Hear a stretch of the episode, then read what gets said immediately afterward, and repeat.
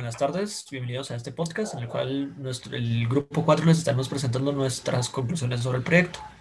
Eh, pues los integrantes de este grupo somos yo, eh, su servidor Pablo Valdés, Sebastián Figueroa, Daniel Pellicer y Santiago Valdés. Eh, empiezo yo si quieren, caballeros, para, con este podcast. pues en las conclusiones a las que llegué después de tirar las tiradas que di el dado, fue que la probabilidad que se juega en, en este tipo de juegos, como son conocidos tipo de juegos de azar, pues realmente depende mucho de la suerte que se pueda llegar a tener.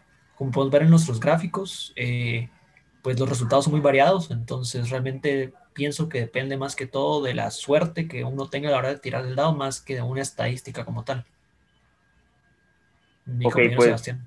Gracias. Sí, la, buenos días. Eh, la conclusión a la que yo llegué personalmente fue que a la hora de tirar los dados, los datos pueden ser algo inconclusos, ya que yo estaba comparando datos y, por ejemplo, un número me salió repetido 10 veces y el otro 24 veces.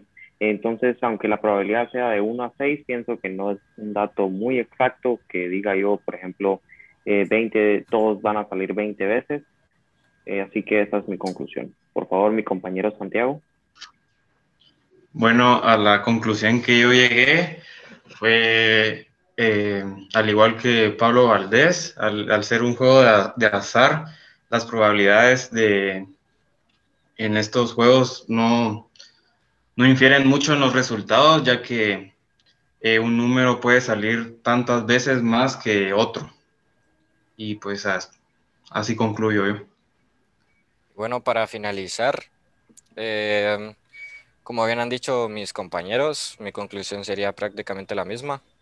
Sin embargo, eh, como grupo, concluimos que la probabilidad, eh, aunque sea de un sexto, debido a que son seis números en un dado y cada número tiene la probabilidad de que salga un sexto veces, em, es solo una, un, parámetro, un parámetro que se tiene.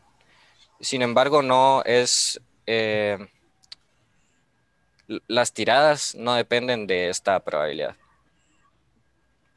Muchas gracias. Feliz tarde o día.